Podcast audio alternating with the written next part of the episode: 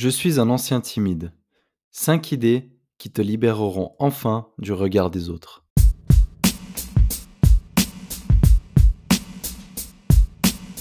Des années durant, je me sentais anxieux rien qu'à l'idée d'entrer dans une salle comble. Que ce soit dans une bibliothèque, un restaurant ou un fitness, j'avais l'impression qu'à peine passé le pas de la porte, tout le monde observait mes moindres faits et gestes. Mon malaise était tel que j'en venais à devoir réfléchir à ma démarche.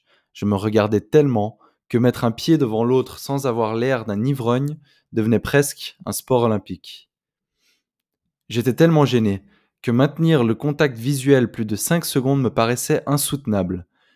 Je m'estimais incapable de prononcer certains mots, à tel point que je finissais par bégayer sur des phrases pourtant si simples. Et quand je croyais avoir plus ou moins géré une conversation, je passais l'heure suivante à regretter la moitié des choses que j'avais pu dire. Au moindre sourire émis par une personne dans mon champ de vision, l'idée d'être moqué envahissait mon esprit, comme un million de fourmis qui remontaient l'entier de mon corps jusqu'à m'étouffer dans mon insécurité. Je me mettais à vérifier si tout allait bien, s'il n'y avait aucune tache sur mes habits ou quelle maladresse j'avais bien pu encore exécuter. D'autant plus lorsqu'il s'agissait d'une fille. Le simple fait de croiser une personne du sexe opposé dans les couloirs de mon école me terrorisait. Comment me comporter Ne la regarde surtout pas, elle pourrait euh, te trouver bizarre. Mais si elle me dit quelque chose, je fais quoi? Tu crois pas qu'il vaudrait mieux faire demi-tour? Heureusement, quelques années plus tard, le, le smartphone fut inventé. Ce dernier facilita considérablement le processus. À la moindre situation gênante, je sortais mon téléphone, fixais mon écran et le problème était résolu. Mais j'ai bien changé depuis. Aujourd'hui, je me décrirais plutôt comme une personne extravertie, ouverte et très à l'aise en société. J'aime sortir, rencontrer de nouvelles personnes et m'amuser. Entre-temps, je me suis également découvert une passion pour l'écriture. À travers des articles comme celui-ci, je partage régulièrement mes pensées intimes avec des centaines de personnes. Mes opinions étant parfois un peu impopulaires, il n'est pas rare que je me retrouve dans une position vulnérable, voire que je me fasse attaquer personnellement. Seulement ça ne me dérange plus du tout. Je ne vais pas te mentir, cette transformation est un accomplissement pour moi. Elle, elle m'a aidé à me sentir bien plus libre qu'auparavant, mais surtout à m'accepter tel que je suis. Mais d'où vient donc cette insécurité? La paranoïa dont je souffrais étant plus jeune révèle en réalité un fond de narcissisme. Tout le monde me regarde en permanence et tout ce qui se produit autour de moi m'arrive à moi. La timidité telle que je l'ai connue s'apparentait à une forme aiguë d'égocentrisme. La raison pour laquelle je me sentais incapable de vivre le moment présent était la suivante. Au lieu d'utiliser mon corps pour expérimenter le monde extérieur, j'utilisais le monde extérieur pour expérimenter mon ego. Au lieu de regarder les autres à travers mes yeux, je me regardais à travers les yeux des autres. Au lieu d'explorer l'immensité du monde extérieur, je demeurais emprisonné à l'intérieur de mon propre esprit. Heureusement, certaines prises de conscience m'ont aidé à sortir de cette prison, et je veux les partager avec toi ici. Idée numéro 1. Tout le monde s'en fout de toi. Ça, ça fait mal à l'ego. Et c'est justement le but. La première étape pour te libérer du regard des autres est de détruire ton ego. Au-delà d'une poignée d'humains très proches de toi, la majorité des gens n'en ont absolument rien à cirer de tout ce que tu fais et tout ce que tu dis. Et ce, depuis que tu es né et jusqu'à ton dernier souffle sur cette terre. De prime abord, ça peut avoir l'air d'une mauvaise nouvelle.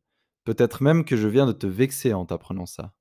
Cependant, si tu y réfléchis vraiment, cette prise de conscience est en fait libératrice.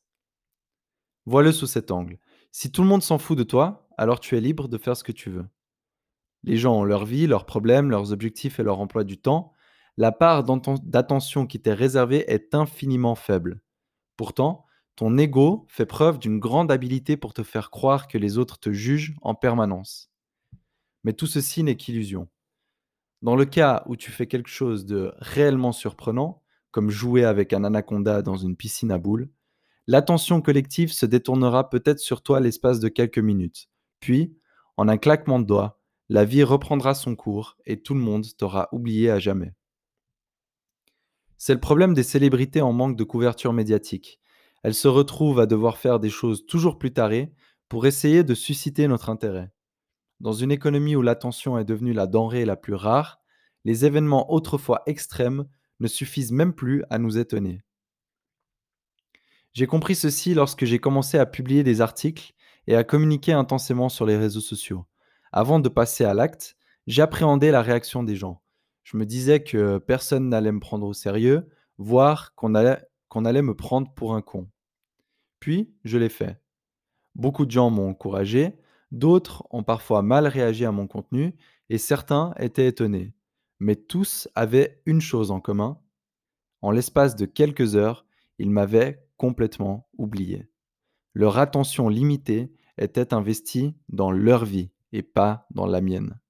Et qu'est-ce que ça m'a fait du bien? Car une fois que tu comprends cette idée, la vie devient un terrain de jeu, le monde un laboratoire d'expérimentation. Tu n'es qu'une goutte dans l'océan, alors autant profiter de la vague et t'amuser tant que tu le peux. Idée numéro 2. Tu es ton propre bourreau. J'ai décidé de commencer avec une petite citation dont j'ignore la source malheureusement, mais qui illustre bien cette idée et que j'aime beaucoup. Lorsque tu montres quelqu'un du doigt, souviens-toi que trois de tes doigts sont pointés vers toi-même. Cette métaphore est importante car elle nous enseigne quelque chose d'essentiel. La façon dont tu juges les autres et la façon dont tu crois que les autres te jugent est en réalité la façon dont tu te juges toi-même. Je sais que c'était compliqué, du coup je vais le répéter encore une fois. La façon dont tu juges les autres et la façon dont tu crois que les autres te jugent est en réalité la façon dont tu te juges toi-même. L'étalon de mesure que nous utilisons pour nous-mêmes est celui que nous utilisons pour le monde extérieur. Pour cette raison, te libérer du regard des autres consiste d'abord à te libérer de ton propre regard sur toi-même. Arrête-toi quelques secondes et réfléchis juste à la façon dont ton entourage émet des jugements. Il y a de grandes chances que ton amie intelligente juge les gens en fonction de leurs capacités cognitives. Elle admire probablement les gens plus cultivés qu'elle et méprise légèrement les autres. Ton ami riche et stylé, lui, a sûrement tendance à voir le monde comme un concours de popularité. Encore une fois, il a sans doute une attirance pour des personnes puissantes et charismatiques, tout en négligeant les gens à faible statut social. Celle qui est complexée par son corps passe son temps à remarquer la beauté de toutes les autres femmes. Ton pote maniaque ne peut pas s'empêcher de remarquer à quel point Waouh, c'était le bordel dans ce magasin. Enfin bref, tu m'as compris. La façon dont nous nous valorisons est la façon dont nous valorisons le monde qui nous entoure. Nous mesurons la valeur des autres sur l'échelle avec laquelle nous mesurons notre propre valeur. Par conséquent, lorsque tu juges quelqu'un, tu es littéralement en train de te juger toi-même. Puisque vous vous trouvez sur la même échelle, tu es forcé d'admettre que tu, que tu te trouves plus bas ou plus haut que la personne en question. Et lorsque tu imagines les autres te juger, tout ce que tu fais est projeter ton propre jugement de toi-même sur les gens qui t'entourent. En effet, tu es bien plus dur avec toi-même que n'importe qui d'autre. Lorsque j'ai compris cela, j'ai d'abord pensé que pour briser ce cercle infernal, la solution consistait à me juger positivement en permanence, à penser positif. Mais ce raisonnement m'a ramené tout droit au narcissisme que j'essayais justement d'éviter. La pensée positive par tous les moyens n'a fait que me bercer d'illusions et me rendre toujours plus vulnérable face à l'adversité. La solution durable consiste donc à suspendre tout jugement inutile. Au début, l'habitude du jugement sera tellement ancrée en toi que tu continueras de les émettre automatiquement. Ce n'est pas grave. Observe-les et laisse-les partir comme ils viennent sans leur donner d'importance sans t'y attacher. À mesure que tu pratiqueras cet exercice, ils se feront toujours moins nombreux et tu reprendras progressivement le contrôle de ton esprit. Avec le temps, tu perdras les notions d'infériorité et de supériorité qui, l'une comme l'autre, te rendent aujourd'hui plus vulnérable. Tu seras capable d'apprécier ta valeur et la valeur des autres inconditionnellement, simplement pour ce qu'elles sont. Et lorsque tu te libères de ton propre jugement, celui des autres n'a soudainement plus aucune importance.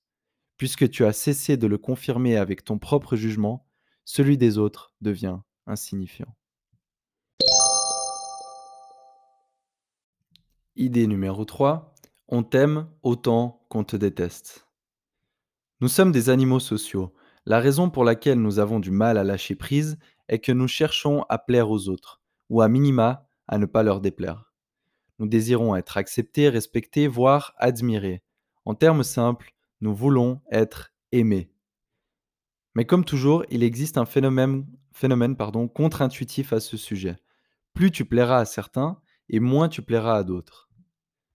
J'ai décidé d'illustrer ça avec une citation d'un auteur que j'aime beaucoup qui s'appelle Mark Manson et qui dit Tu ne peux pas être une présence importante et inspirante aux yeux de certaines personnes sans à la fois être gênant, voire embarrassant pour d'autres.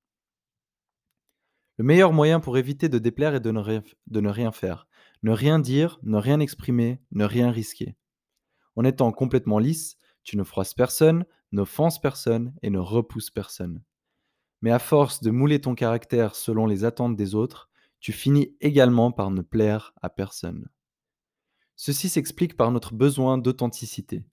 De la même façon que tu ne froisses personne, tu n'inspires personne. À force de chercher à ne repousser personne, tu n'attires personne. Et à mesure que tu t'efforces de n'offenser personne, tu ne touches personne non plus.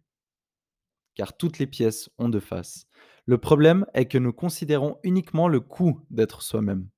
Ce dernier est immédiatement tangible lorsque confrontés à des valeurs opposées, nous sommes potentiellement exposés au conflit, voire à subir le rejet.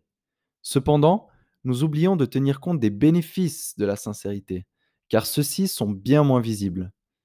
Alors qu'à court terme, tu auras tendance à repousser certaines personnes, à long terme, tu attireras davantage celles qui se trouvent sur ta longueur d'onde celle qui incarne tes valeurs, des valeurs similaires aux tiennes, tu feras des rencontres inattendues simplement parce que tu auras osé te dévoiler.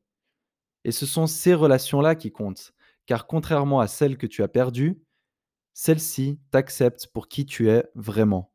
Elles t'inspirent à être meilleur. Reste toutefois attentif ou attentive à ne pas adopter cette attitude pour que les autres t'aiment ou te détestent. Sinon, tu reviendras exactement à la logique de départ, autrement dit celle de plaire.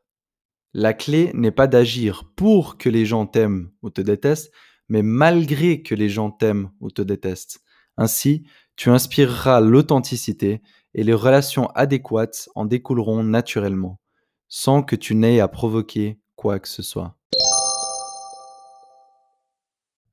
Idée numéro 4. Tu es l'unique garant de ton estime personnelle. L'estime de soi est un besoin si fondamental que le célèbre psychologue Abraham Maslow a décidé de l'intégrer dans sa pyramide, juste à côté de manger, respirer et avoir un toit sur sa tête. On ne parle pas ici du petit brunch de dimanche ou de la dernière paire de sneakers à la mode. Non, l'estime de soi, c'est du sérieux. Dans un monde où le suicide est devenu la deuxième cause de mortalité chez les jeunes, il s'agit même d'une question de survie. il y a deux façons de construire l'estime de soi. Un, par l'amour propre, et deux, par l'amour des autres, que nous appellerons ici la validation sociale. Ceci étant dit, ces années m'auront appris quelque chose d'essentiel. On ne se détache entièrement du regard des autres qu'une fois que l'on tombe profondément amoureux ou amoureuse de soi-même. Dépendre de la validation sociale pour son estime personnelle, c'est être à la merci des autres. Cela revient à renoncer à une partie de sa personne en l'échange d'un petit bout d'estime de soi. Vivre pour les autres, c'est s'engager dans une perpétuelle transaction, dont les termes sont on ne peut plus inéquitables. En suivant cette logique, à la minute où nous obtenons la validation des autres se pose directement la question que faire pour la garder? Et à la minute où nous perdons l'amour des autres, notre estime s'en va avec. Il s'agit là d'une dépendance très fragilisante pour une raison très simple, nous n'avons aucun contrôle sur l'opinion des autres. Les gens ne nous voient qu'à travers leur système de valeurs, leurs croyances et leurs présupposés. Ils ne voient que ce qu'ils veulent voir et personne ne pourra jamais changer cela. Nous vivons ainsi dans une course effrénée à l'estime de soi aux dépens des autres, tandis que nos aspirations nous attendent patiemment au bord de la route.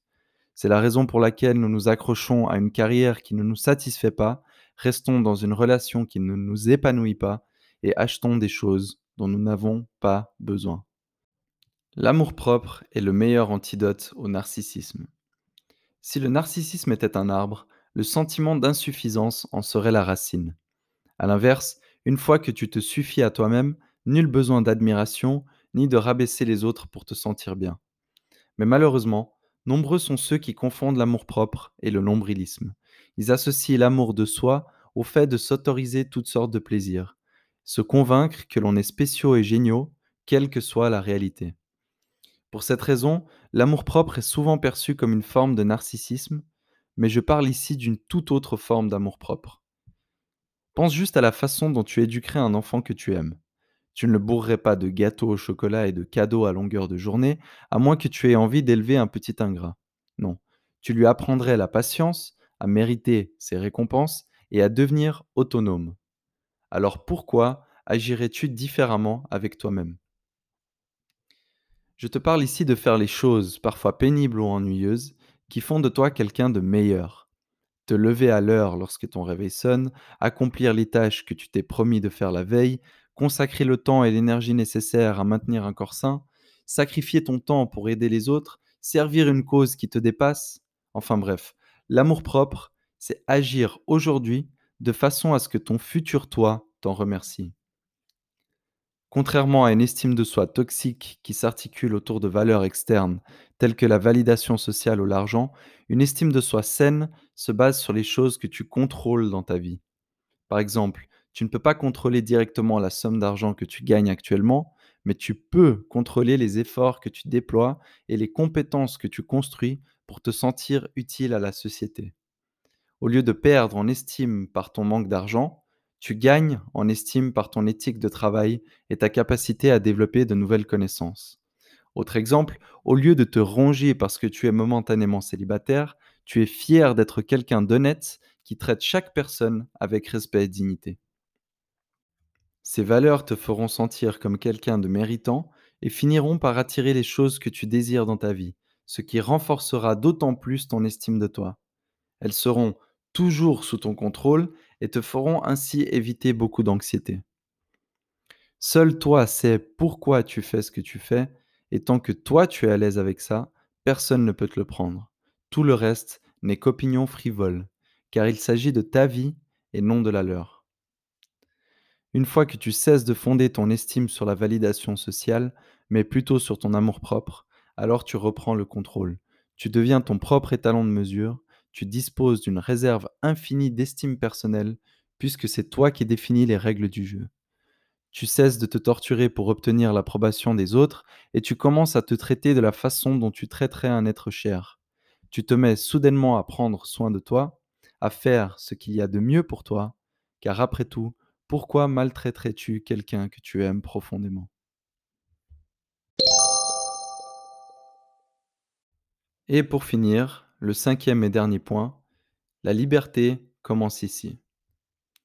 Il n'y a qu'à partir du moment où j'ai décidé de vivre malgré l'opinion des autres que j'ai commencé à me sentir véritablement libre. Chaque fois que tu aliènes ta nature pour plaire ou ne pas déplaire, tu ajoutes un barreau supplémentaire à la cage que tu bâtis autour de toi-même. Il est temps de défoncer cette cage. D'autres te diront peut-être que l'amour-propre confine au narcissisme et qu'une certaine dose de refoulement est nécessaire au vivre ensemble. Cette vision du monde est caractéristique d'un ressentiment que le philosophe allemand Friedrich Nietzsche qualifiait de sclaven moral, ou en français, la morale d'esclave. Cacher tes intentions et désirs par peur de déplaire est une perte de temps, non seulement pour toi, mais aussi pour les autres. Et qui a envie de perdre la plus précieuse, si ce n'est la seule chose que nous possédons? Personne. L'humanité est caractérisée par des valeurs non alignées et des désirs divergents. En ce sens, l'interaction humaine sera éternellement conflictuelle.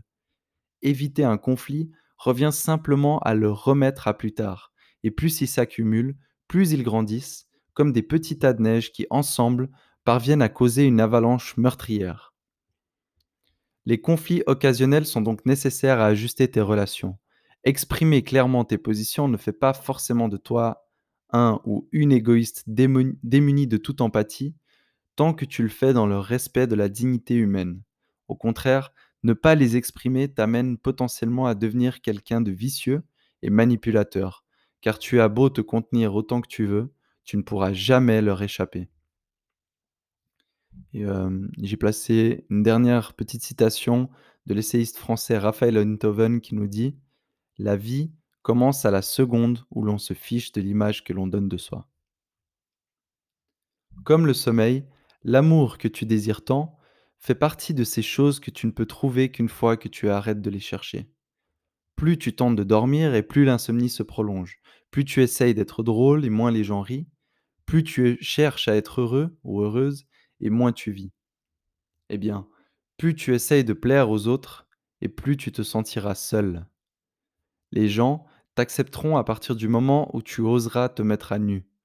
Car après tout, comment t'aimer s'ils ne savent pas qui tu es?